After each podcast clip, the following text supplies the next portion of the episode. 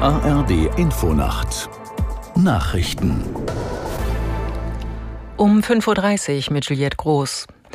Die USA wollen die Zivilbevölkerung im Gazastreifen mit Hilfslieferungen aus der Luft versorgen. Präsident Biden kündigte entsprechende Abwürfe für die kommenden Tage an. Aus der Nachrichtenredaktion Katrin Schierwagen.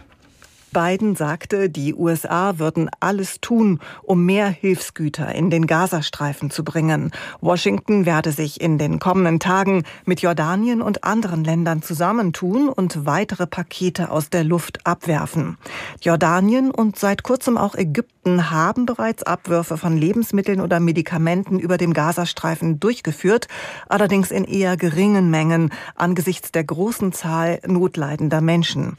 Die Vereinten Nationen Nationen warnen vor Hungersnöten in den Palästinensergebieten. Russland hatte nach einem Zeitungsbericht ein Gespräch deutscher Bundeswehroffiziere über den Marschflugkörper Taurus abgehört. Laut der Bild-Zeitung veröffentlichten russische Nachrichtenkanäle einen Mitschnitt. Darin sei zu hören, wie vier Bundeswehroffiziere über Fähigkeiten und Einsatzmöglichkeiten des Marschflugkörpers diskutierten. Der Vorsitzende des Parlamentarischen Kontrollgremiums des Bundestages von Notz sagte dem Redaktionsnetzwerk Deutschland, sollte sich die Geschichte bewahrheiten, wäre das ein hochproblematischer Vorgang. Er forderte schnelle Aufklärung. Ähnlich äußerte sich der CDU-Verteidigungspolitiker Kieswetter gegenüber dem ZDF.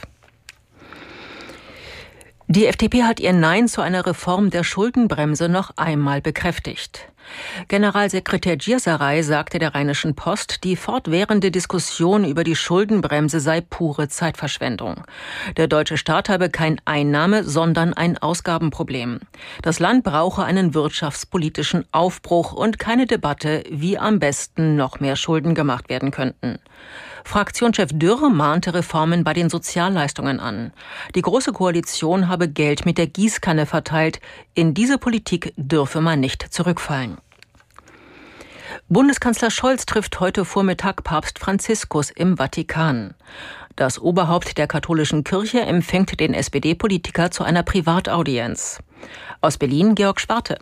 Für den Kanzler ist es eine Premiere und für Papst Franziskus ebenfalls. Erstmals wird Franziskus einen konfessionslosen Bundeskanzler im Vatikan empfangen.